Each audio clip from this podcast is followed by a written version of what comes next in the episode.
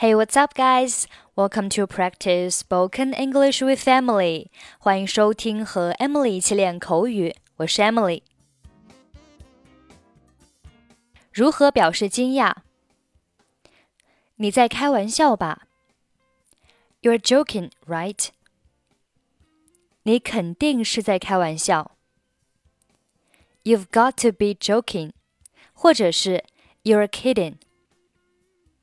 我真是大吃一惊。I was completely surprised。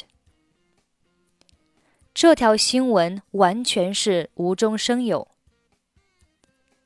The news came out of nowhere。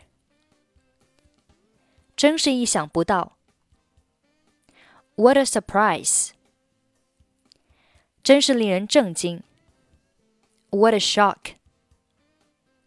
我不相信。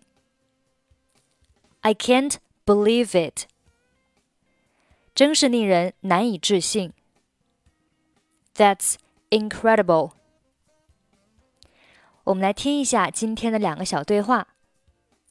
Dialogue One。我有个好消息要告诉你，我刚刚知道，我终于如愿以偿获得晋升了。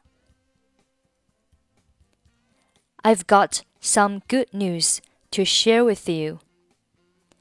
I just found out that I'm getting that promotion that I've always wanted.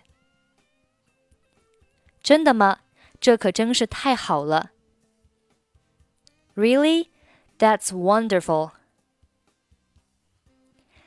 Dialogue 2. 当他说他要离婚的时候，我感到很惊讶。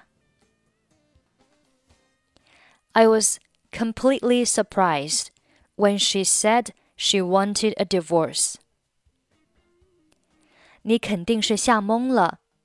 要是有什么我能帮上忙的话，一定要告诉我。You must have been in shock. Let me know if there is anything I can do for you. I've got some good news to share with you. I just found out that I'm getting that promotion that I've always wanted. Really? That's wonderful. I was completely surprised when she said she wanted a divorce. You must have been in shock.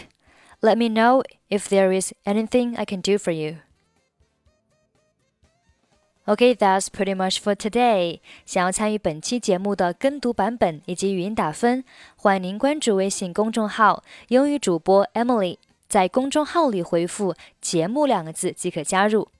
I'm Emily. I'll see you next time. 拜拜